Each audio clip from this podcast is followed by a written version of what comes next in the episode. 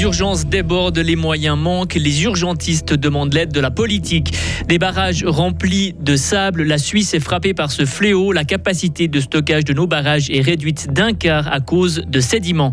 Sortir de la vie politique sans classe, quitter les TPF pour rebondir à Crémeau, voilà le destin de l'ancien ministre Georges Godel. Il y aura encore des nuages et quelques averses demain matin avant le retour de belles éclaircies pour demain après-midi et un nouveau week-end perturbé. La météo complète à la fin du journal de Vincent Douce. Bonsoir Vincent. Bonsoir à toutes et à tous. Le Covid, la grippe, la bronchiolite et le manque de personnel poussent les urgences dans leur retranchement. Deux associations suisses de médecins urgentistes ont décidé d'agir. Elles interpellent les autorités cantonales et les directions d'hôpitaux.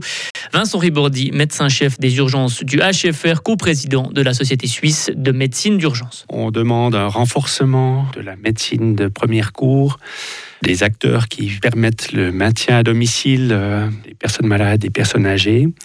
On demande le renforcement aussi du personnel et des ressources dans les services d'urgence. Et on rend attentif euh, à ce que l'hôpital public euh, soit bien financé pour qu'il puisse avoir suffisamment de lits parce que si c'est difficile d'hospitaliser des patients, ça rajoute euh, encore euh, un obstacle à la sortie des urgences et ça augmente encore plus la surcharge. Concrètement, ça passe par le porte-monnaie. Le système de santé ne doit pas être vu euh, uniquement en termes financiers, mais oui, concrètement, il y a une réalité financière. C'est valable pour tout service public. Concernant les soins, c'est à mon avis encore plus important. Et puis, on ne peut pas mettre en balance la santé publique, la sécurité sanitaire, la qualité des soins euh, sur euh, des économies. Les urgentistes demandent aussi la reconnaissance officielle de la spécialisation en médecine d'urgence. Aujourd'hui, en Suisse, on devient médecin urgentiste seulement après une formation supplémentaire à faire après la spécialisation. Des barrages qui ne retiennent plus de l'eau, mais du sable et des cailloux. Les sédiments charriés par les rivières viennent remplir les barrages. C'est un véritable fléau. Des chercheurs de l'ONU lancent une alerte cette semaine. En Suisse, ce phénomène a déjà fait perdre plus de 20% de capacité de stockage aux barrages depuis leur construction. Le canton de Fribourg reste épargné. La plupart de nos lacs de barrages ne souffrent pas de cet ensablement. Pourquoi? Les explications d'Yves Laurent Blanc, porte-parole chez Groupé. C'est des questions géologiques euh, qui impactent la, la qualité de l'eau qui entre dans les lacs de retenue. En fait, l'eau qui ruisselle sur euh, sur les versants, sur euh, sur les flancs de, nos montagnes euh, et, qui s'écoule aussi également dans nos cours d'eau sont finalement peu chargés en, sédiments. On a une eau qui est, qui est assez propre, qui est assez claire, ce qui fait que il y a très peu de ces sédiments qui arrivent dans nos lacs, ce qui épargne les, les lacs. Du coup, la, capacité de, stockage à Fribourg, elle, elle est restée stable, quoi. Elle est restée stable, tout à fait. Il n'y a pas de, de problème à ce niveau-là. Le seul lac qui est concerné par la sédimentation, c'est le lac de la Rossinière, premier lac en amont de la Sarine, situé dans le canton de Vaud, juste à la frontière avec le canton de Fribourg. Lui, il a perdu la moitié de sa capacité et des travaux de désensablement vont avoir euh, lieu ce printemps.